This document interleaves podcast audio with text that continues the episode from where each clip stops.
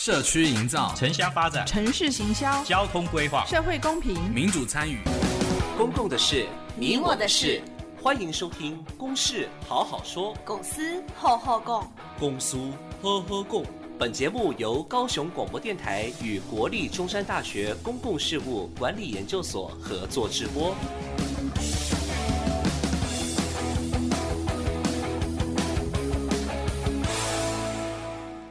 听众朋友，大家晚安，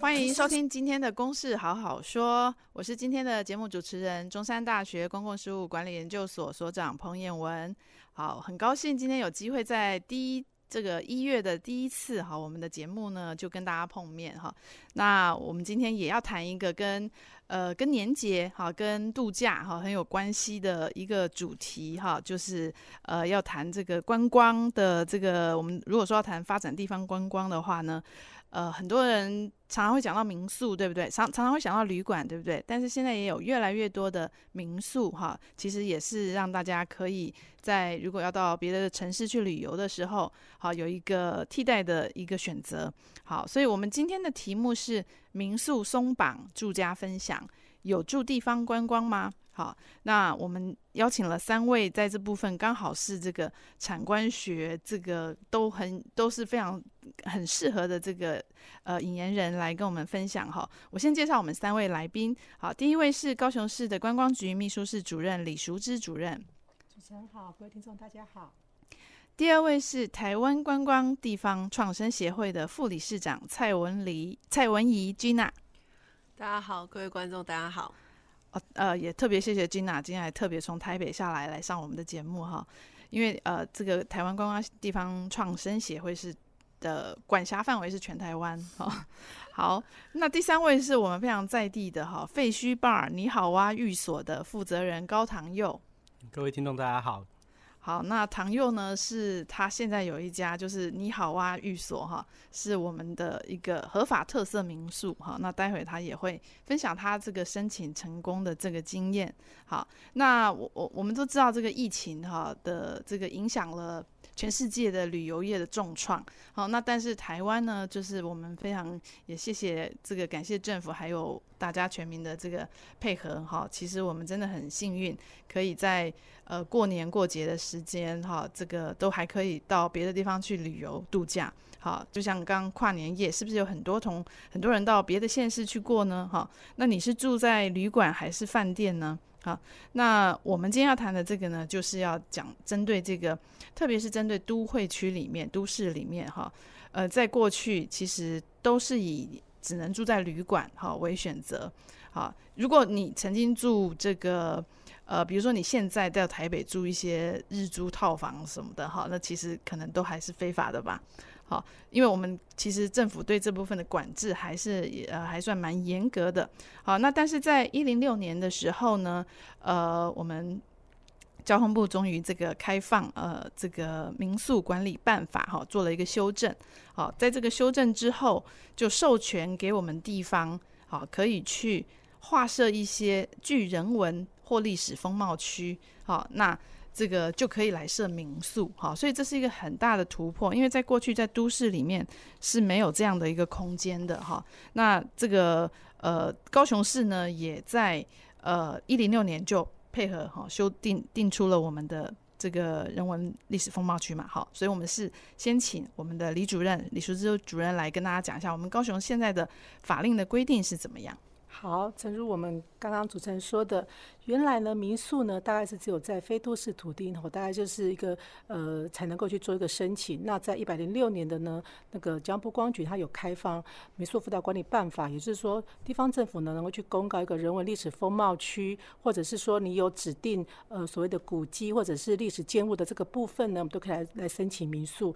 那高雄呢应该是率全国第一个，我们在一百零六年的十一月十四号。呢我们就公告了呃人文历史风貌区，包括了旗鼓岩哈，还有呃这这个比较大众的这个地区。那还有一个就是，如果你有在这个要申请民宿的呃所在地的八百公尺哈，如果能够提出所谓的呃人文历史风貌区的一个佐证资料的话呢，也可以送观光局这边来做一个申请，也都可以来做一个申请。那这个部分呢，我们大概到目前来讲的话呢，我们已经有呃五十家的一个呃都市都市计划内的一个民宿哈，已经辅导合法申请了，包括二十九家的眷村民宿以及二十一家的人文历史风貌区的这样的一个民宿，嗯，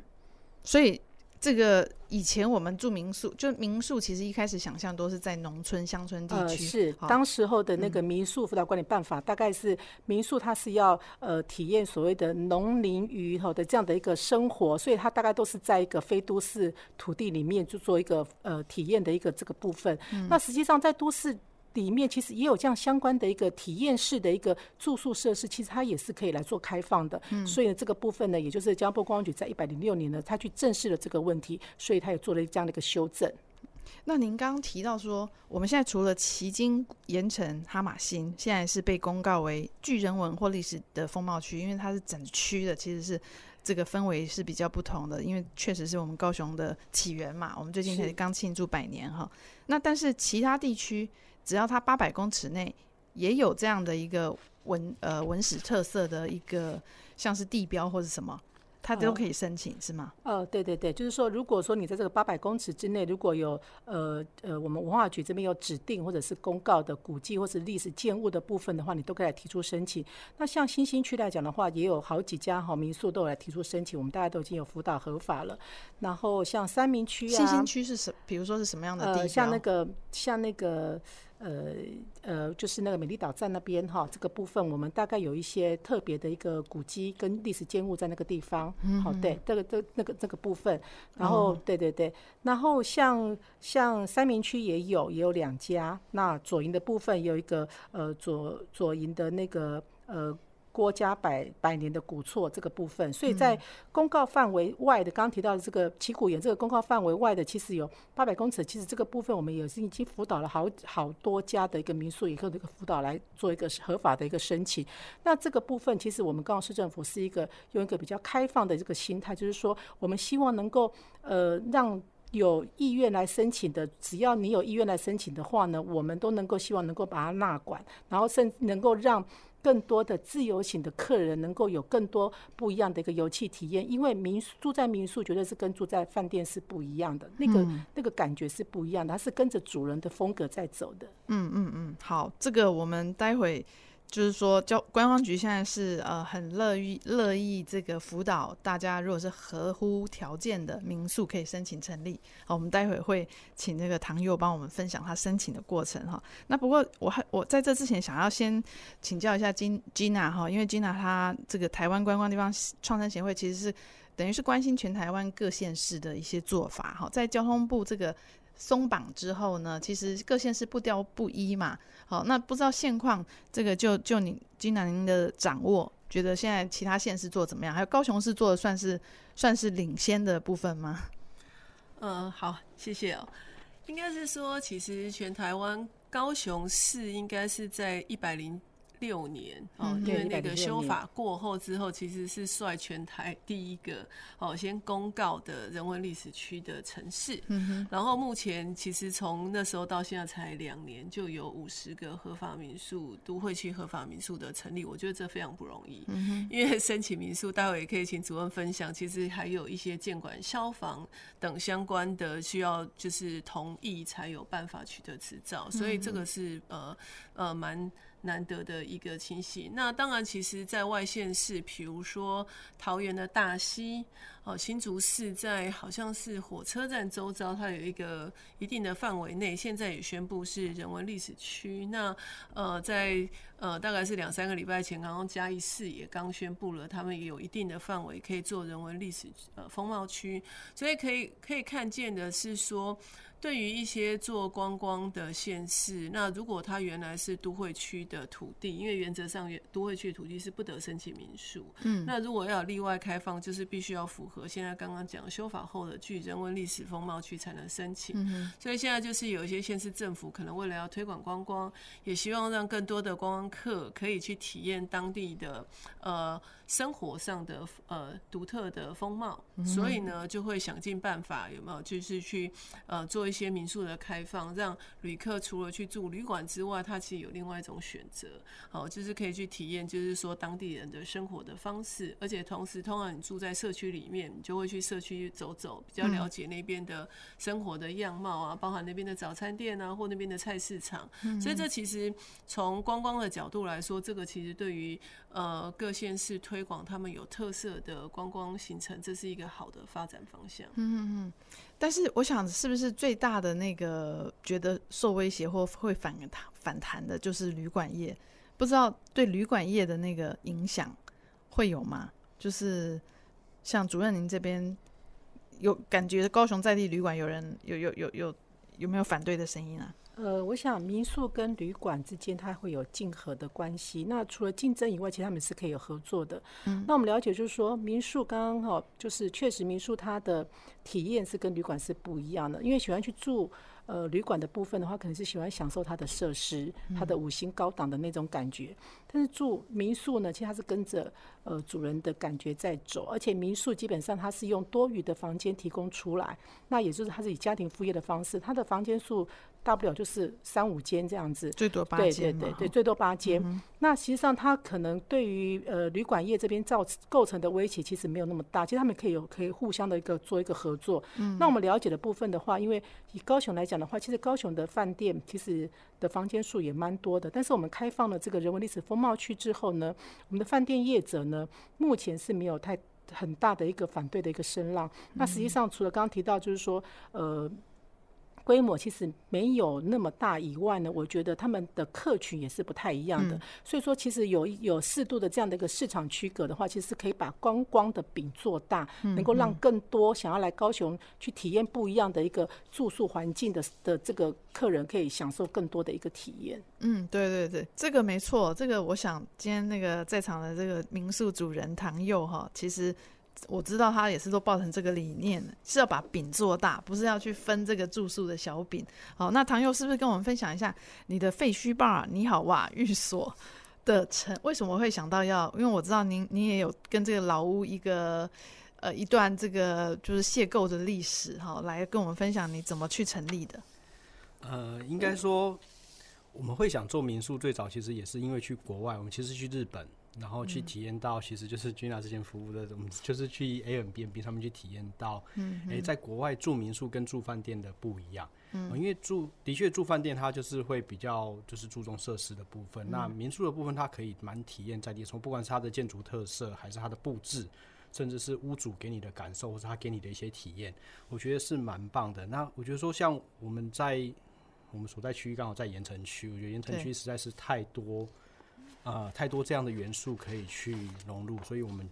呃就想说，那我们回台湾之后，我们也想做做看，所以才起了这个头。嗯，对。然后呢？然后就就找到房子了吗？嗯、呃，然后其实说真的，虽然呃，观光局这边很努力的协助，但的确在申请的过程上面，其实也真的没有那么容易。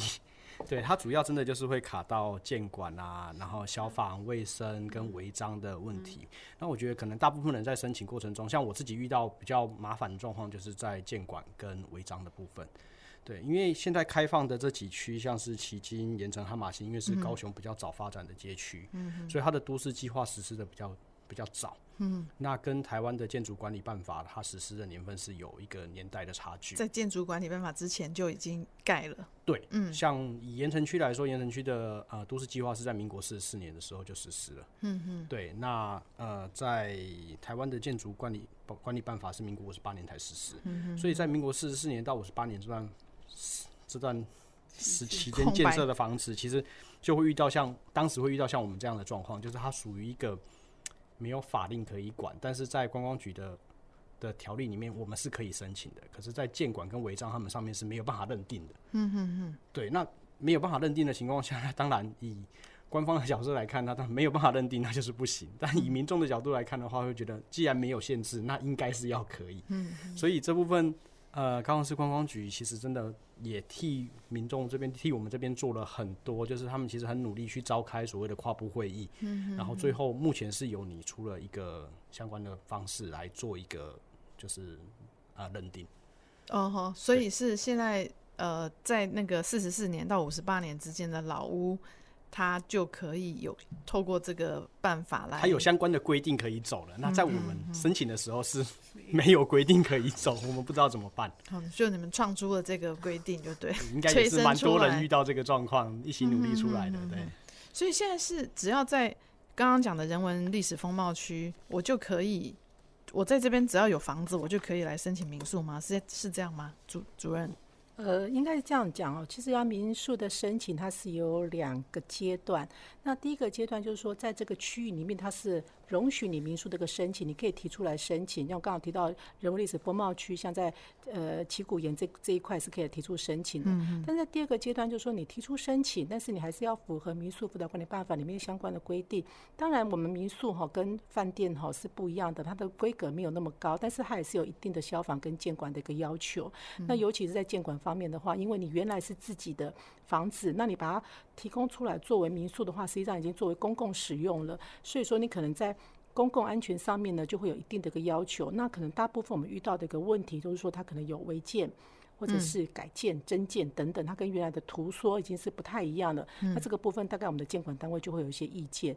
那刚刚刚刚违建，如果是违建增建，可不可以把它还原？呃，可以还原，但是可能要付出的成本会比较大，那可能就要去评估你要不要付出这样的一个成本，你要把它呃恢复到原来的一个图说，或者是说你也可能要再请建筑师再重新来做一个所谓的使用执照的一个变更，哈，那这个可能在这个变更过程当中，你可能都必须要去符合现呃法令的一个相关的规定，包括你的建蔽容积率等等的楼地板面积等等这一些，嗯那所以说这个部分的话，大概都有一些困难度。那刚刚提到的就是说老屋的部分呢？这个部分我们大概都有做一些努力哈，那就是说，因为我们也知道，像在迄今啊，或者是在盐城，其实都有蛮多的一个老屋。那也就是说，在建筑法实施之前，或者是在都市计划法实施之前的一个老屋，那它可能就没有所谓的使用执照，那也就是无无图可可查。那这个部分的话，它到底有没有一个违建？那这个部分的话，实际上我们有跟召开了一个呃挂局处的一个会议。那实际上这个部分的话，就由我们观局这边把责任担下来了。也就是说，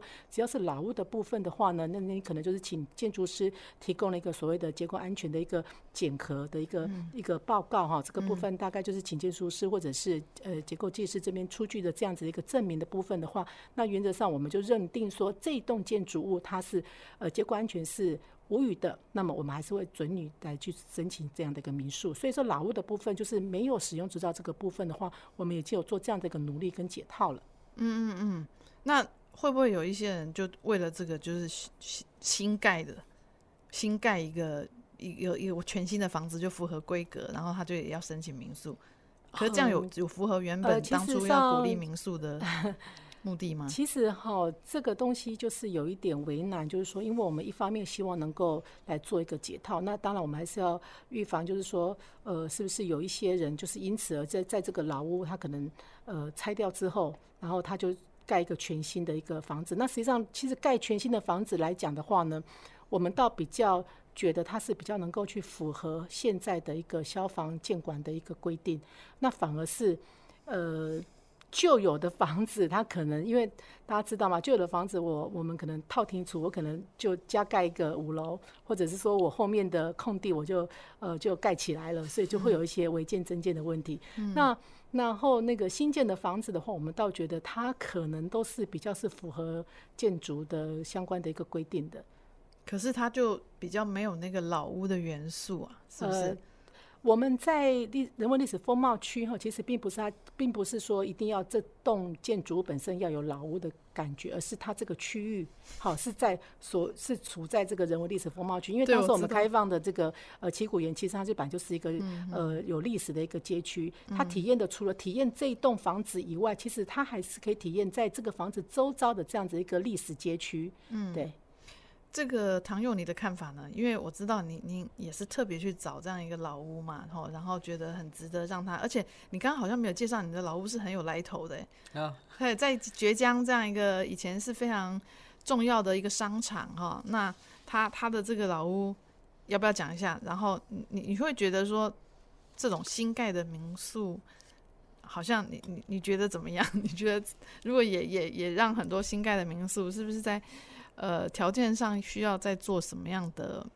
规范呢？其实我个人觉得民宿的部分，当然不代表就是那个，只是发表自己的意见，对啊，对啊，就是个人意见。对就是呃，以我在看，我觉得民宿它之所以有意义，它可能可以是建筑物本身的特色，它也可以是人文民宿主人，嗯，嗯，或是它对街街区影响的这个这个这个劳动，它对街区造成的劳动，对对。那我觉得这些东西它都可，其实都是蛮适合由民宿来。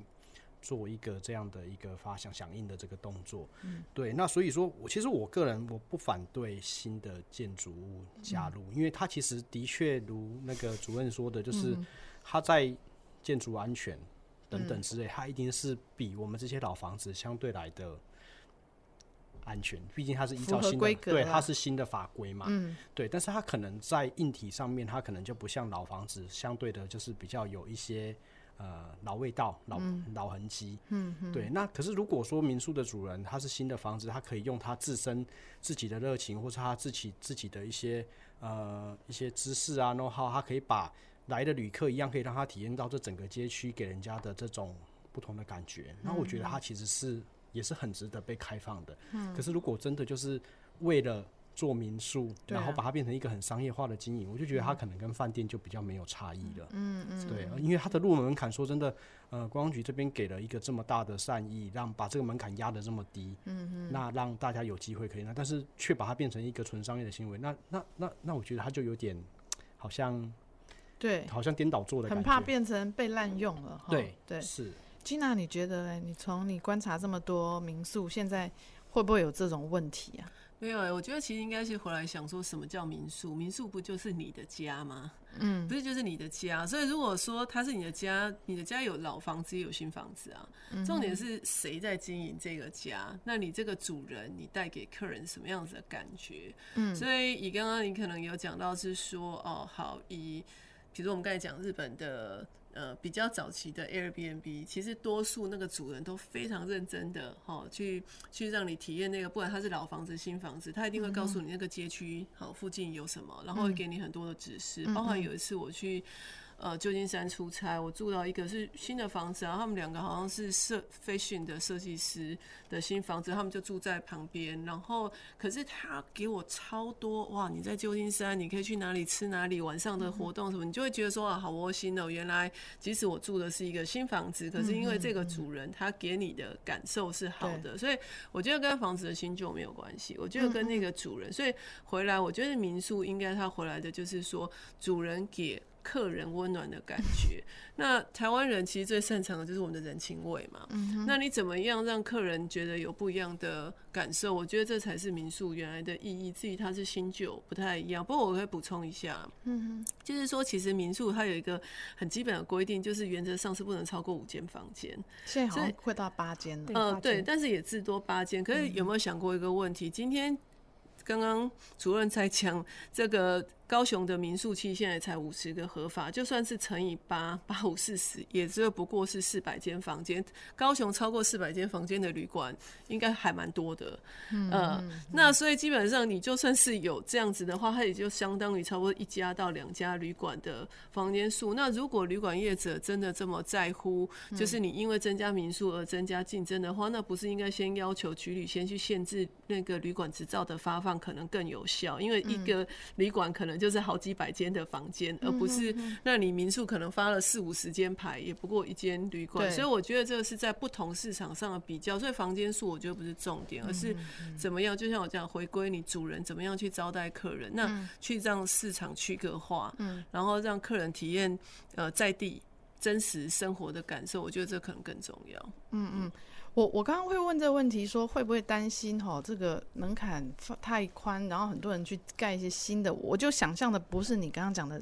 我自己的家分享出来，因为其实现在的民宿也也其实很少说主人真的就住在里面吧，好，就是有点像是有特色的，但是呃，他主人就是有有这个 owner，他的那个呃老板愿意去啊、呃、花心思去招待哈，然后这个呃把这个区域的特色营造出来，所以它可以吸引更多的观光客来，好，而不是呃只是想要住便宜的、呃，所以我我就找哦，所以所以在这种情况下，如果说诶，如果这一区如果有假设了哈，比如说这个很有钱的啊建商啊，或者是怎么样，他一次盖十间民宿，然后那个。相相对规格化，那那如果到时候我我我刚刚的其实疑虑是说，那这样没有把关，那那变得那么多合法，然后他们都符合规那个消防安全是没错，可是就好像失去了那个原本我们说鼓励在地的人那个民民众自己呀、啊，来来欢迎大家来我这个社区，然后去去去装饰这样去装备这样的一个一个住宿的地方，然后这种好像是不大一样。哦，因为刚刚您说的那个，我我真的是我自己的家，我把它弄得很 fancy，然后我分享给 Airbnb 这个模式，我们待会休息之后会谈那个，我觉得是我比较把它定位在住家分享的层次。哦，那但是它当然是民宿的一种啦，只是它真的人住在里面。可是我们现在好多的民宿，大部分这个其实不是说刚好是主人家多余的房间这种概念了嘛。哦，所以在这时候我才会说，会不会有那个。诶，门槛过低，或者说我们在审核民宿的时候，只要是符合消防规格这些就好吗？呃，我们这边还有一个规定哈，就是说民宿辅导管理办法里面就是规定，就是说你申请民宿哈，当然就是你的主人是呃要住在里面，因为你要你这这这原来规定就是这个样子。那当然有一些可能主人已经没有住在住在这里面，但实际上他的户籍大概也都在这里面。这第一个。那第二个的部分的话，就是说，实际上你一个自然人，你也只能够申请一家民宿。嗯、所以说，申请民宿不会是有财团来申请，哦、也不会一个财团申请了好几个民，或者一个人申请了好几家民宿。哦、因为实际上这些的这个有基本的这个部分的话，大概都有在做这样的一个把关。哦，那这样比较缓解这样的疑虑了。哦，只是之前跟这个朋友有提到说，是不是还要有一些营运的 idea、营运的构想计划书，来来来来去。经过觉得说，嗯，他是有理念的来经营这个民宿，现在没有这种要求哈。呃，目前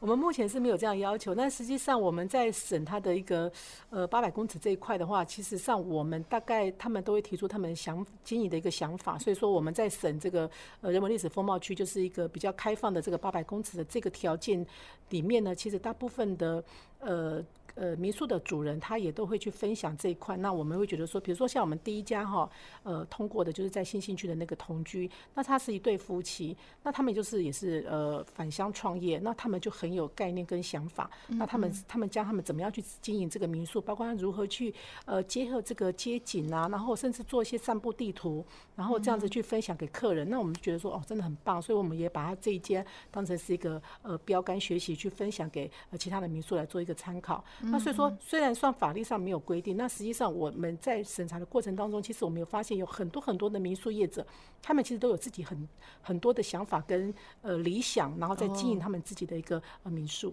哦，那这样子，那这样听起来真的很不错哈，就是说是真的让大家可以看到我们这个在地的味道啊，然后吸引更多的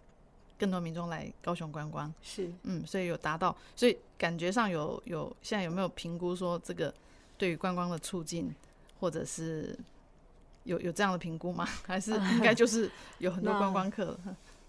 呃，其实基本上，呃，我刚刚提到嘛，就是民宿跟旅馆是不一样的，然后所以说，当然在对于整个呃把观光的饼做大这一块，民宿它还有还是有它的贡献，因为我想就刚刚提到的那家呃同居，那他们在做起来之后呢，实际上它的它的呃住房率都蛮高的，而且回客人的回流率也相当的高。好，这个部分其实我们都是乐观其成的。OK，好，那我们先讨论到这边，休息一下，待会休息过后再继续公事好好说。我是临床心理师黄天豪。疫情期间，如果感受到焦虑、担忧等情绪，都是很自然的反应，多数人都能够慢慢的自我调试。如果您正在居家检疫或隔离，感到孤独、烦闷的时候，可以透过电话或视讯与亲友联系，主动关心身边的亲友，彼此关怀与问候是度过疫情最好的良药。也可以拨打一九二五安心专线或咨询卫生局社区心理卫生中心。有政府，请安心。资讯由机关署提供。随时陪伴着你，你最好的马吉，空中串联一起，分享点点滴滴。九十三，九十三，九十三，你最默契公共的事，你我的事。您现在所收听的是高雄广播电台与国立中山大学公共事务管理研究所合作制播的《公事好好说》。欢迎回到，欢迎回到《公事好好说》。我们今天跟大家谈的是民宿民宿松绑住家分享，有助地方观光吗？好，这个这个主题。那我们今天邀请的是呃观光局的秘书室主任李淑芝，还有台湾地台湾观光地方创生协会的副理事长蔡文怡。Gina，好，那他其实有个很重要的工作经历，是 A N Airbnb 之前的台湾暨香港公共行政总监哈，所以这个我们待会就要来好好请教他这个的观察哈。那刚刚提到第三位就是我们废墟 Bar 你好哇寓所的这个高唐佑哈，这个老板啊。那唐佑刚刚没有特别跟我们讲一下，分享一下，你你刚刚是说你就是呃看到这个你们的老房子嘛哈，那个。玉美斋呃智美斋嘛哈，它是在盐城地区很重要，曾经是很重要的饭店嘛哈。然后，然后你现在的经营理念是什么呢？你其实可以来借机 OK 好分享一下。嗯，对，就是其实我们后来找了很久的房子，就是想要符合这些法令啊什么的，然后我们就找到了这一间，就是。的确，刚刚像主持人说的，就是它是民国大概四十年时期的时候的饭店，是吃饭的饭，不是住，不是不是住宿的那个饭店哦，是吃饭的饭店。嗯，对。那呃，我们看到它的时候，它其实已经因为啊，这烟尘没落的关系，它已经被荒废了三十年。对对。那我们当时看到它的时候，其实蛮惊讶的，就是说哇，有这么。这么有特色的一间建筑物，怎么会荒在这个地方？嗯嗯，所以叫它废墟。对，所以我们帮它取了一个名字叫废墟。然后开始了解这个房子之后，才发现原来它是前后两栋房子。嗯，对，后面那一栋房子，呃。它因为隐身在大沟顶，就是大沟顶其实是盐城以前最早期发展的地方，嗯嗯、它包括以前一些啊旗袍啊一些舶来品，对，就包括是旧爵江那个其实都是大沟顶的一个部分。嗯，嗯对。那我们申请你好哇寓所民宿这个部分，刚好它的面向就是面向在大沟顶，那它跟所谓的废墟，我们的废墟坝，它其实就是前后两栋，中间就隔了一个防火巷。嗯嗯。对，那我们当时就觉得这样的物件是很合适的。第一个是说，呃，它本身在建筑物上面也蛮有特色的，然后包括像我们你好哇寓所里面，它这在建筑物上面，它那些呃旧的老窗花啊，然后天花板的那些饰板啊、线板啊，嗯，等等之类的，还有包括它的马赛克砖，其实都还蛮有古色古香的。我们其中有一间房间地上还有两只兔子，对，是嫦娥奔月的图，它是用磨石子哎洗石子洗石子做出来的。哇，对，它是真的蛮特别的。嗯，哦，所以我们当时就想说，哎、欸，那如果我们在后面这边做民宿，那前面的部分我们又可以去结合一些跟地方连接的，比如说像是可能是咖啡厅啊，或是吧这样的形态，嗯，那可以让来这边的旅客，他们可以除了在这边住宿之外，也有其他的体验，甚至我们都会啊、呃、有一些导览的行程，然后看旅客自己愿不愿意去参与，嗯，对，那我觉得这样的结合，它其实是就会是让来这个地方的人，他可以更深入去了解盐城，而不是只有来住。嗯哼哼，对，所以，所以你有没有感受到你，你你的来客通常都是哪里来的？呃，其实我们我们的客人其实是中北部的客人比较多。嗯哼，对。那因为我们做的形态也比较不一样，我们其实主推包栋，虽然我们自己有占了其中一间房间，嗯哼，但是我发现其实我们呃在经营的过程中有发现说，其实如果一家人出来玩，可能是十几个人，嗯，他们要找到一个合适的地方，可以全部的人在一起，其实。呃，好像这样的物件比较少，嗯哼，对，所以我们就主打这一块。那相对的，我们要跟他们推这些盐城的导览啊、行程这部分，大家都接受度都会蛮高的，嗯，对。那像我们现在也有跟像盐城研究所，嗯，它是我们盐城区自己有一群一群店家年轻人一起成立的一个协会，嗯，对，那。呃，我们就有配合，甚至包括未来，我们可能也会结合到类似海上的部分，就是有船，然后就是整个、整个一个行程的包套，其实觉得可以是这样走。但是法令上面，我们还是不可以做这种包套行程，嗯，对。但是我们就是会介绍客人说可以这样子做，然后给他们参考，嗯，对，是。所以真的是有点有点帮我们已经有点落寞的绝江哈，重新带起一些新的特色哈，吸引一些人来逛。其实这绝江现在里面还是有一些店家。哦，包括大沟顶也都还是有哈，就是这个也非常欢迎，大家都还是可以去看一看哈。那如果说这个民众啊要设要要要设立这个这个新的民宿啊，哈，我们刚刚其实之前在节目之前也有聊到说，呃，现在的很多规定哈，虽然说现在刚刚说已经合法，观光局也很有这个善意去支持，哦，可是就是还是有很多规定，感觉是好像是比较是没有在考虑低都都会区的特性。Gina，你是不是对这方面也有些观察？因为我想要可能要先讨论是说民宿的缘由啦。嗯，那其实刚刚在。休息之前，其实有讨论到说，其实民宿是不是应该是主人的特色，嗯、而不是建筑物的安全性？哦、嗯，那就才不会。你刚刚讲的是说，可能它盖一致化规格上，那很容易申请到民宿执照。即使是有你要自然人才能申申请，一人才能一户，可是它可能就失去了这个特色。嗯、所以回来我们应该是想是说，到底民宿是什么？因为其实在两千年的时候，政府立民宿管理办法，其实是因为当时加入 WTO，、嗯、那。很很多的农民就会抗议说，他们可能他们的收入受到影响，所以政府才说好吧，那你们的农舍也可以先做这个民宿，那你可以增加一点收入，所以民宿才会有是必须要是呃自己的住家，然后它是家庭的副业，然后它可能要有这些在偏乡，之前还有偏乡，那现在是因为我们现在都会区有一些人文历史风貌区，所以才争取在刚刚主任讲的一百零七年的时候开放，好，那也会有民宿。可是回过头来，我们应该。更想的是说，民宿除了在非都区是可能是以农舍改编的为主，可是现在的人对于民宿的想象，可能比较是在地生活的体验。嗯，所以像刚刚呃唐又讲的很好，他其实是去除了找了老房子之外，他想办法去复兴，呃，是去跟结合在地的一些社区的特色做结合。嗯，那这个可能是我们想象中都会区的民宿可能是应该发挥的功能。嗯，也就是说，如果呃。所谓的市场区隔，假设它跟旅馆的最大的不同，并不是说它提供人家一个晚上的住宿，而是应该是说它可以结合呃社区的生活，甚至它可能是因为它是包栋式的，所以像刚刚讲的家族旅游或者是一群亲呃朋友们出游，它比较方便。那么我们的 民宿管理办法是否应该修改成是怎么去更注重这个经营的理念、人文的关怀的这个部分，而不是？硬体的建筑，因为我们现在其实，你如果去看民宿管理办法，有非常多，不管是区域的限定，好，硬体建筑的限定，然后当然这个都不是观光局的规范，因为观光局只是想说保护呃安全，好，他们是从安全的角度，可是回过头来就是说。你从建管、从消防、卫生、安全性的考量的时候，你都是在讲硬体的时候，其实民宿变成要这硬体建筑合法了，然后你并没有去管说这个经营的人本身是不是说像唐佑这样这么有理念。可是如果我们认为民宿其实是希望让旅客来体验在地生活，我们其实是希望呃主人其实是愿意多花心思在这个，不管他们住在一起，那么实际上是不是在人的这个呃。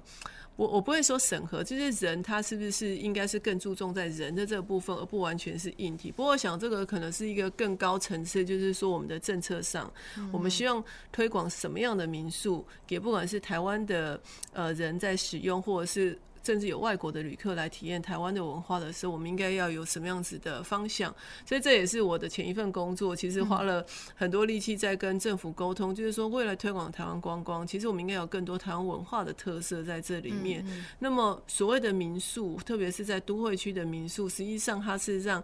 呃，外国的旅客来台湾的时候，他更能够了解台湾的生活的方式的一种。就很像我其实去日本也很喜欢住日本的呃 Airbnb，是因为我们从来都不知道原来日本的房子长这样。我还住过一个很类似蜡笔小新家的房子，那次超开心的哦，原来蜡笔小新家就长这样。那我去香港出差的时候也住香港的。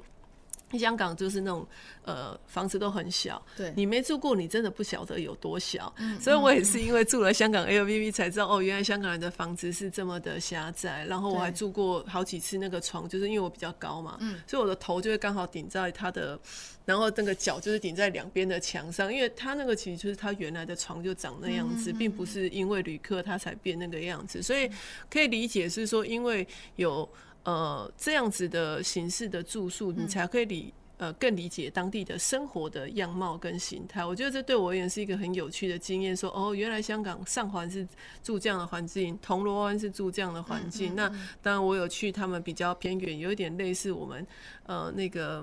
呃垦丁那种形式的，我也住过。其实就是变成说，这是对于旅客而言，它是一个很。特别的体验，只是说因为我们现在台湾的法令上有一些限制，所以目前在台湾是没有办法呃做这样子的呃不同的体验。那日本目前是可以，所以也是呃之前才一直在跟政府中央政府讨论说，是不是有可能朝着像日本的那个方式在开放这样子。香香港不是也也还没有合法吗？呃，香港没有，但香港很有趣。香港他们有一个，呃，他们有一个，就是台湾现在没有宾馆这这个，但香港他们有一个 guest house，就比较类似台湾早期的宾馆，其实是在住商混合大楼上是有的。嗯、那么，所以其实我有一一家我曾经去参访过的，就是电梯一打开，它大概是有十二户，就是你知道香港房子都是这样小小的，十二户里面它其实有三户其实是有 guest house license，它是的确是有。合法经营执照的，呃，台湾如果翻译 guest house 可能是比较类似宾馆。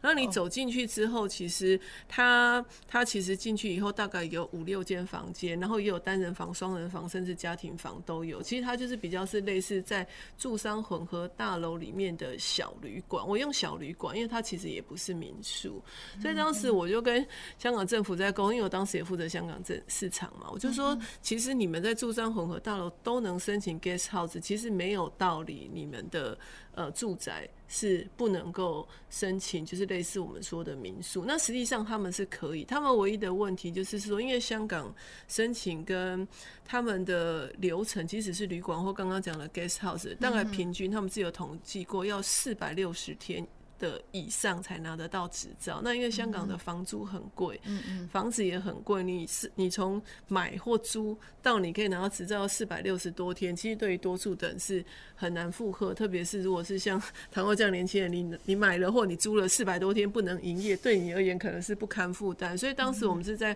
跟香港政府沟通说，既然你的法令上并没有说这样子的大楼不能申请类民宿的。营运虽然他拿的是 guest house license，但是你至少速度可以缩短到一百天吧，因为四百多天一般人是不堪负荷，所以我们在香港反而沟通的比较是技术层面跟他们的效率上等等的问题。那台湾比较是反而是那样就不能完全不行，那你你要怎么办？对，嗯、大概是就台湾台湾其实是还蛮。蛮吊诡的，就是说我我可以让我们家租一个月以上的人来租屋，但我不能让他租一天的客人，就是基本上就是我，所以我在台湾看到 A M B N B 都要写月租啊，都是要宣称是月租的啊。那那其实其实这个这样的规定，我不知道，虽然这不是我们地方政府的规定啦，但是不知道主任您您觉得这个开放 A M B N B 这个有有这样的那种房间分享、住家分享有机会吗？嗯，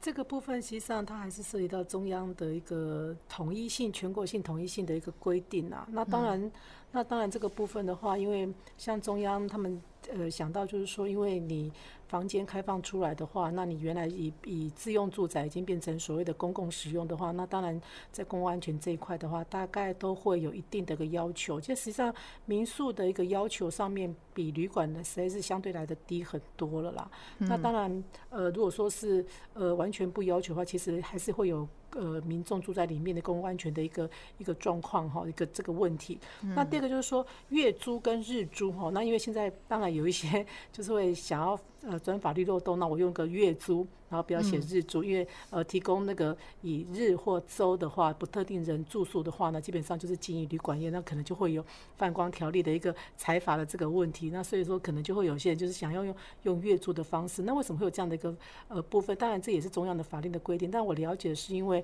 因为如果说你是以以月租的话呢，这个是属于日租套房，这可能就不是泛光条例里面所规范的。这第一个。那第二个就是说，因为其实上你如果是只是住个一天两天，你可能对这个整个环境其实。跟你可能也没有做过相相关的一个呃这个了解，说这个房子适不适合你，你可能就是只住一天两天，那所以说可能就很容易就会呃误入到不 OK 的这样的一个住宿的一个环境里面，所以说大概就会有一个，如果是以日以以日以周来去做一个。呃，住宿这个呃申请呃呃那个提供的话呢，就会触及到这个发光条例这个部分。那以月的话，你可能就是以租一个月、两个月的话，那你要租一个月、两个月，你可能对这个住宿的一个环境，你可能会做一个比较深入的一个了解，那才会去去租。那所以说这个部分的话，可能在于相关的一些呃安全上，或者整个住宿的一个条件上，大概都会做一些。相关的了解啦。所以说这个部分的话，大概就是江部光局他们在定哈，就是说以那个呃日租，大概就是以日跟。呃，周来呃做一个住宿这个部分的话，其实上是是是是是属于发展光条的这个范畴的。那以月的部分的话，就是不不是属于这个范畴，大概是这个样子。所以主任是在帮那个交通部稍微诠释一下 为什么对，因为实际上因为实际上你去住一个住一天两天，实际上。你还是有人进进出出，有公共安全的问题。可是你对这个环境，其实你没有办法去掌握是不是安全的。然后你可能就是可能就是一个呃电商平台的一个广告，呃，就漂亮美美的一个照片，你可能就就下定了，就去住了。那实际上它是不是有消防监管上面的安全呢？这个部分其实还是会有一点担忧的。这个部分可不可以问一下君娜了不了解？那为什么国外都是自己住家就可以分一个房间、两个房间？然后也没有什么特别说什么建管建管什么的问题啊，还是 Airbnb 会三会去把关这一块吗？呃，不过我要先说明哦，Airbnb 的发展的缘由其实是从欧美。嗯，那如果大家都知道，就是呃，特别是欧洲或美国，离开大城市以外，其实地广人稀啊，嗯，所以其实他们比较没有像刚刚讲的邻居的呃顾虑。然后或者是刚刚讲的，可能是呃一些建管或消防的要求，也是因为呃台湾在都会区比较地窄人稠，嗯，所以其实我们可能会有这些公共安全的疑虑。可是你在国外，老实说，你可能要开两十分钟才看到下一栋房子，那你住在人家家的其中一个空房，一天两天其实没有那么大的差异。嗯，所以我必须说，Airbnb 的发源刚开始会这么的兴盛，在欧美其实也跟这有关，因为欧美有很多的小镇其实是完全没有旅馆也没有类似民宿的。那如果你真的去那边，你根本找不到处所。所以当时其实才会兴起一个，是说，那既然没有，那是不是可以去借住人家家？只是以前早期借住人家，你这样你不认识，可能很难嘛。所以他刚好就用平台的方式，说有人愿意把家里多的空房间放上平台，那你也刚好要去那边住，你在这边自己没合，所以它只是一个，所以 Airbnb 本身其实只是一个类似像呃。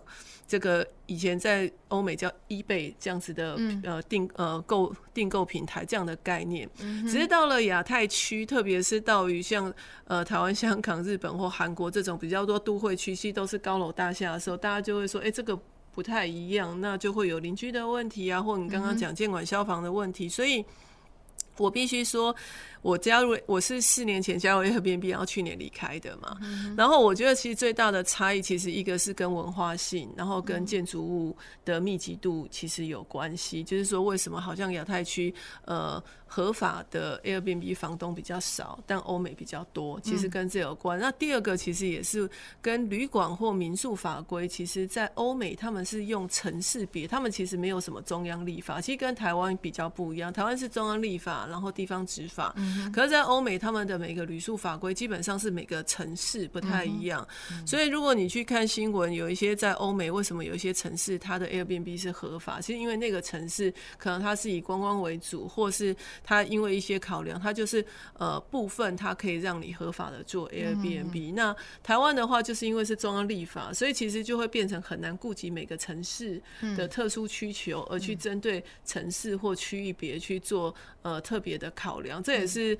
当时我在前一份工作，其实碰到比较大的挑战，其实是在这里，就是都要一致的法规，缺乏了一些弹性。对，如果如果可以下放让地方政府自行决定，比如说我举例来说，以人文历史区来说，它其实当时是呃下放权力给县市政府自己去做决定，人文历史区你自己规范。哦，那比如说以高雄就很快就说啊，对啊，那我就要在盐城哈马星旗津可以做，然后以及还有一个我觉得高雄是最棒的，就是还有一个弹性，就是说如果你觉得你这附近八百公尺有的话，你可以弹性度申请。我觉得这样的弹性度是好的。嗯那么你就可以让呃地方的县市政府自己去决定说，如果我这里真的要开，我应该要怎么开？那我举个例子，以美国芝加哥，其实曾经有开放，呃，他当时开放 Airbnb 刚开始的规定是怎么样？就是说每栋大楼只有四户，嗯哼，先抢先赢。你是说多大的大楼？就是高楼，也就是我们一般讲的，就是我们熟的公寓大厦有电梯的那种。他就是说，我就是最多四户，因为我不想影影响到住户，那就是四户。那四户以外的，对不起，你就没有办法。所以。呃，然后当然他也要经过管委会，管委会也要同意说我，我我这栋大楼是可以。但如果这栋大楼可以，他就是说一栋大楼最多就四户。那有另外一个城市在美国，它的它的制定的方法是倒回来，就是说我也不管你是大楼不大楼，但是我可能就是说旅馆最密集的那区不行。所以它就是内区不行，内区以外的都行。嗯，哎，所以它比较适用，就是说，好，你旅馆既然说会有竞争嘛，那我就让你最靠近你的内区，那原则上是不能设。嗯，所以我想，其实有很多管理的方式。那以日本来说，就更有趣了。它就区域别之外，它其实可能就是说啊。呃，我就不能让你做三百六十五天嘛，你就只能做一百八十天嘛。嗯嗯嗯。所以原则上，你的原应该那是你家的话，其实你你就没有那么多的限制。所以他们就变成说，除了旅馆、民宿之外，它再多一个叫民博。那民博就是你的房子最多只能做一百八十天的这种哪个博服务。呃，博就是睡一晚上的，一博二十的 的那个博。对，这个其实是日本一个比较呃，在二零一七年通过的一套制度。所以当时我们其实也是在跟就是交通部观光局在说，哎，其实台湾也可以考虑局部开放，哦，就是说你可以开放有这个制度，然后让县市政府决定它的哪一个区域可以用类民博的方式。那民博的话，它就不会像我们台湾现在的民宿，原则上集合式住宅是不得设置民宿，嗯那就会。会变成说集合式住宅，如果你要设置民宿的话，可能县市政府就可以做一些呃规范。就像我刚才讲，你也许可以比较芝加哥，也许一栋大楼最多是几户，或者是管委会如果同意就可以几户。但是很可惜的就是说，因为一些呃旅馆跟其他压力，所以其实当时公安局在这里是完全没有做，就是。呃，深度的讨论说，到底台湾要不要开放这个制度了？那其实我们其实是希望有开放一个制度，但是让县市政府自己决定他们要不要采纳这个类似日本民博的制度，因为每个县市政府不一样嘛，有些地方可能其实我觉得是不是甚至不是县市政府，是更下放给，比如说刚刚讲的管委会啊，或者是更更区域性的，比如说行政区，可能都有一些差异。来做决定呢、啊？这个这个其实是可以讨论。我觉得其实是一个议题可以讨论。嗯、那最后讨论出来的结果怎么样？我觉得那是可以讨论的嘛。那比较可惜就是以前没有这种公开辩论的机会，或者是说，哎、欸，把大家召集起来说，哎、欸，那我们现在讨论，如果怎么样的情况下，你会觉得这是安全，不会影响到邻居，嗯、那大家会同意。我觉得这其实是一个可以讨论的过程。对对对，对，因为为什么特别要提到这个，提到这种房间分享哈？是因为像这个联联合国的那个妇女地位委员会哈 CSW，他他其实之前开了一个研讨会，都在谈像这样的一个 AMBMB，他创造的这个经济价值哈，他统计了说这个在他的那个平台当中，那个女性的劳动参与率是男性的一点二倍哈，因为通常。女性劳动力大概是男男性的百分之六十到七十这样嘛，可是，在 a m b n b 女性的房东是比较多的，哦，就是很多女性如果她要兼顾着家庭，然后又要有一份收入的时候，诶，这种房间的分享变成是她一个存经济上很很好的一个方式，哦，所以在国外这个特别刚刚提到日本哈，它就是呃在它是排它是女房东哈。这个年平均收入高的是大概三十四万台币，这样好，其实算不错的一个额外收入嘛，哈，对，特别有对一些单亲家庭来说，哈，所以其实好像这是另外一个，当然可能已经是超越民宿这个议题，但是也是说，呃。也也算是一种特色吧，就像我们刚刚讲，我其实到国外哦，到一些国家，到瑞典、到比利时，我都是住 Airbnb，因为我就想要住人家家，看他们家是怎么样子哦，跟不然你住旅馆，全世界都一样啊。好，所以其实这种体验，哈，这种体验的这种呃心情，也应该是可以吸引一些观光客。我觉得在促进观光上，哦，不知道我们我们其实时间不多，我们最后就请三位哈。从这个体验的这个怎么样增加地方观光体验的这样的一个角度，还有没有什么样的想法跟建议？好，我们就先请唐佑。嗯，其实我我就还是回到那个话题，就是我觉得还是就是大家是怎么样用各自的强项的部分去把这个饼给做大。那之所以大家会觉得是互相竞争，我觉得就是因为观光人数没有这么多，没有办法。挤满大家的房间，包括饭店，包括民宿。嗯，那所以说，其实就像刚刚主任讲的，其实我觉得我们可以是竞竞争关系，也可以是合作关系。那怎么样用各自的强项的部分，我们去吸引更多的人愿意进来可能进来台湾或是进来高雄等等之类的，然后让大家都有这样的市场可以做，甚至说或许之后所有的房间数都不够了，搞不好观光局他就会考虑所谓的民博之类的，嗯哼，对，因为不会互相去去抢到彼此的。对商业模式，对对，不同的体验的是是是，对，因为客群真的是完全不一样。嗯哼嗯哼，金娜。呃，我倒是觉得是应该是想说，我们想要吸引什么样子的旅客来台湾体验哦。那其实根据之前呃，我们有一个旅游的分析报道，就是说，如果是针对千禧世代，就是说现在大概是三十八岁以下的年轻人，包含现在 Z 世代，其实他们在旅游的时候，他们追求的是独特的体验。也就是说，如果你呃越特别的经验，他们是会越有兴趣想去。那什么是独特体验？其实有分析，其实说，比如说越在地。嗯，哦，然后体验的是在地真实的生活，然后有多元化，嗯、哦，那这个其实是为什么我们才说民宿或像刚刚的这个是有办法吸引更多不同世代观光客的可能性。嗯、对，对好，主任，对我们其实站在公部来讲的话，其实我们一直都希望说。业者哈，就是尽量的把观光的这个饼做大，然后有这样的一个市场区隔，我们可以吸纳更多想要来高雄做住宿体验的这样子的一个客人，能够来过高雄。因为有些人其实他来到一个。来到一个城市，他并不是只是来这边呃玩他景点，其实住宿的体验也是一个他很大的一个选择。所以这个部分的话，我们的想法就是说，希望就是说能够呃旅馆跟业者跟民宿业者呢，能够有竞竞除了竞争以外，也有能够合作的关系，能够把观光的这个饼能够尽量的把它做大，然后吸引更多的人能够来到高雄来做一个游憩的一个体验。嗯，好。非常谢谢三位来宾今天的分享，好让大家对于民宿产业真的有更多的了解，也更多的想象哈。我们就一起为高高雄的观光努力。好，那今天的公事好好说到这边，非常谢谢大家。下个星期一，请大家继续收听公事好好说，谢谢，拜拜。公事好好说节目由高雄广播电台与国立中山大学公共事务管理研究所合作制播，每周一下午五点三十分进行到六点三十分。谢谢您的收听。